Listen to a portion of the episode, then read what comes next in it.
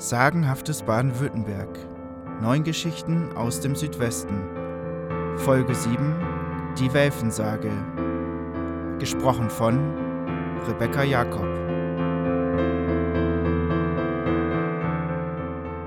Auf dem Martinsberg im oberschwäbischen Weingarten steht die berühmte Basilika. Jedes Jahr pilgern viele Gläubige zu ihr wegen der Heilig-Blut-Reliquie, einer mit Christi Blut vermischten Erde. Auf diesem Martinsberg war einst die Stammburg der Welfen, einem berühmten Hochadelsgeschlecht, das bis heute existiert und sich bis ins 8. Jahrhundert zurückverfolgen lässt. Gleich mehrere Sagen ranken sich um den Welfennamen. Diese ist eine davon. Zu Zeiten Karls des Großen hieß Weingarten noch Altdorf. Und damals regierte Isenbart von Altdorf vom Martinsberg aus über das Schussengau. Er wurde vom Volk für seinen Gerechtigkeitssinn geliebt. Seine Ehefrau Irmentrud hingegen galt als hartherzig. Sie war die Schwägerin Karls des Großen. Eines Tages kam der Gräfin eine Frau mit drei Kindern entgegen. Hätten Sie ein wenig Essen und Trinken für meine Kinder und mich? bettelte die arme Mutter in ihrem löchrigen Kleid. Nein, sagte Irmentrud, wenn du sie nicht ernähren kannst, da hättest du sie gar nicht erst bekommen sollen. Ich bitte Sie, gnädige Frau, Brot und Wasser würden schon genügen. Bist du taub? Scher dich fort. Da berührte die Bettlerin die Gräfin kurz am Arm und sprach Ich verfluche dich. Zwölf Buben sollst du auf einen Streich bekommen. Dann zog sie mit ihren Kindern weiter. Die Zeit verstrich. Irmentrud hatte den Fluch schon längst vergessen, als sie schwanger wurde und tatsächlich zwölf Buben gebar. Verfluchte Bettlerin, was mache ich denn jetzt? fragte sie sich. Zwölf Buben auf einen Schlag, das ist ein schlechtes Omen. Die Gräfin überlegte.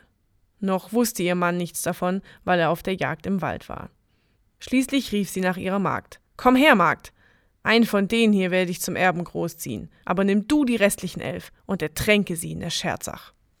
Mit einem Tuch verdeckt trug die Magd die elf Kinder in einem Korb zum Fluss.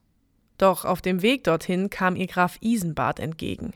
Er fragte, was sie in dem Korb habe, und die Magd antwortete, es seien Welfen, was damals ein geläufiges Wort für Welpen war. Die Hündin hat gleich elf Stück geworfen, Graf, und ich soll sie jetzt im Auftrag eurer Gemahlin in der Scherzach ertränken, weil die Gräfin das Gejaule nicht mehr hören mag. Zeig mal her, sagte der Graf. Die Magd lüftete widerwillig das Tuch, und der Graf wurde leichenblass vor Schreck, als er die Buben sah. Die Magd erzählte dem Grafen die Wahrheit und bat um Vergebung. Schon gut, sagte Isenbart, das war ja nicht deine Idee. Du wirst jetzt die Kinder zur Mühle bringen. Die Müllersleute haben ihr Herz am rechten Fleck. Sie werden die Kinder aufziehen. Aber kein Wort davon zur Gräfin. Sag ihr, die elf Buben wären tot. So geschah es, und die Jahre vergingen. Als der Junge auf dem Martinsberg sieben wurde, veranstaltete der Graf ihm zu Ehren ein großes Fest. Aus der ganzen Region reisten die blaublütigen Freunde an. Beim Essen begann Graf Isenbart eine Geschichte zu erzählen von einer bösen Mutter, die ihre elf Neugeborenen wie Welfen im Fluss ersaufen lässt. Was meint ihr? fragte er in die Runde, als er mit der Geschichte zu Ende war. Was wäre die gerechte Strafe für diese Frau? Sie soll in siedendem Öl einen qualvollen Tod sterben, antwortete die Gräfin als erste. Gut, Irmtrud, da hast du dir dein eigenes Urteil gesprochen, sagte der Graf. Er winkte einem Diener, der sofort die Saaltür öffnete, und hereinspaziert kamen die elf Buben. Irmentrud wurde blass vor Schreck, kniete vor den Grafen, flehte um ihr Leben. Da erzählte der Graf allen Gästen, was seine Frau vor sieben Jahren Schreckliches tun wollte.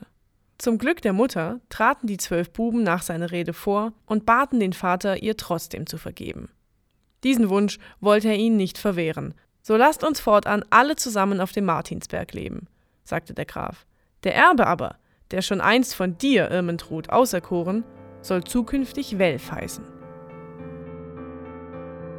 Diese von Andreas Klaasen neu erzählte Geschichte basiert auf Varianten, wie sie auf Wikipedia, oberschwabentipps.de, Deutsche Sagen der Brüder Grimm und in der im Südverlag erschienenen Sammlung Die schönsten Sagen vom Bodensee und Oberschwaben wiedergegeben werden.